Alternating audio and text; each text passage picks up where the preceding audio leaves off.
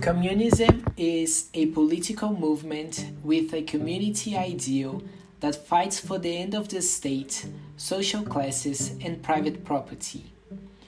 Its ideals already existed in Plato, who defended the abolition of private property, and in Christian communities of the Middle Ages that preached the common.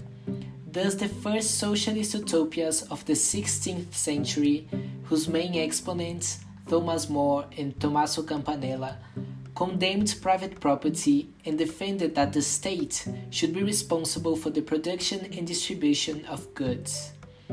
The 18th century Babouvist movement, moreover alleging that private property generates inequalities and should be suppressed, contributed to important communist characteristics direct democracy and the revolution being led by an erudite minority.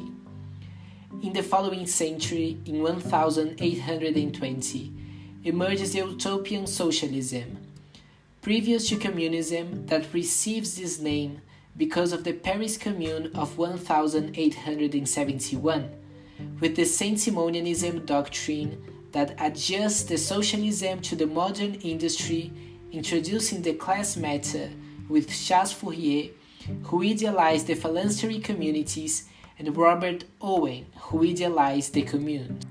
The first representatives of this socialism were the diggers from the English Revolution, who cultivated public land to distribute the production to the poor and alleged the common rights to means of subsistence and were against private property.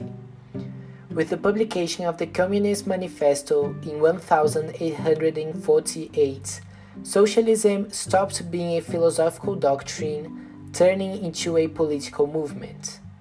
Marxist communism is based on the conflict between bourgeoisie and proletariat, proposing a socialist revolution followed by the proletariat dictatorship.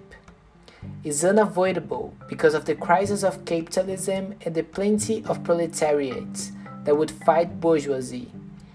It also defends the principle of from each according to his ability to each according to his needs regarding the distribution of wealth.